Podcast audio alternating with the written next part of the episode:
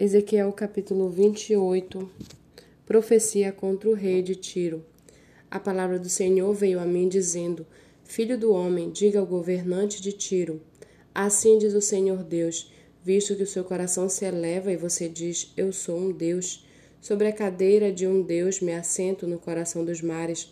Sendo você um simples homem e não um Deus, ainda que pense que o seu coração é como se fosse o coração de Deus Sim, você pensa que é mais sábio do que Daniel, e não há segredo algum que se possa esconder de você, que pela sua sabedoria e pelo seu entendimento você alcançou o seu poder e encheu seus tesouros de ouro e prata, que pela sua grande habilidade para fazer negócios você aumentou as suas riquezas e por causa delas se eleva o seu coração. Por isso, assim diz o Senhor Deus, Visto que você pensa que o seu coração é como se fosse o coração de Deus, eis que trarei contra você os mais terríveis estrangeiros dentre as nações, os quais irão com a espada na mão contra a beleza da sua sabedoria e marcharão o seu e mancharão o seu resplendor. Eles farão com que você desça a cova e você sofrerá morte violenta no coração dos mares. Será que você ainda vai dizer que é Deus quando estiver diante daquele que o matará? Pois ficará claro que você é um simples homem e não Deus quando estiver nas mãos daquele que o matarão. Você terá uma morte horrível nas mãos de estrangeiros, porque eu falei, diz o Senhor Deus. A palavra do Senhor veio a mim dizendo: Filho do homem, faça uma lamentação sobre o rei de Tiro e diga-lhe: Assim diz o Senhor Deus: você era o modelo da perfeição, cheio de sabedoria e perfeito em formosura.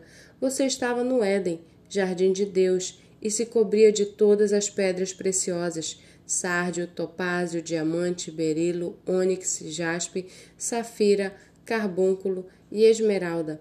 Os seus engastes e ornamentos eram feitos de ouro e foram preparados no dia em que foi criado. Você era um querubim da guarda que foi ungido. Eu estabeleci. Você permanecia no Monte Santo de Deus e andava no meio das pedras brilhantes. Você era perfeito nos seus caminhos, desde o dia em que foi criado até que se achou iniquidade em você.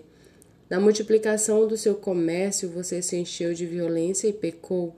Por isso, ó querubim da guarda, eu o profanei e lancei fora do monte de Deus eu o expulsei do meio das pedras brilhantes.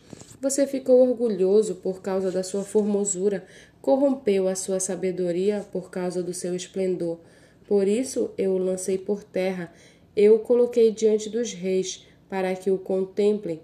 Pela multidão das suas iniquidades, pela injustiça do seu comércio, você profanou os seus santuários.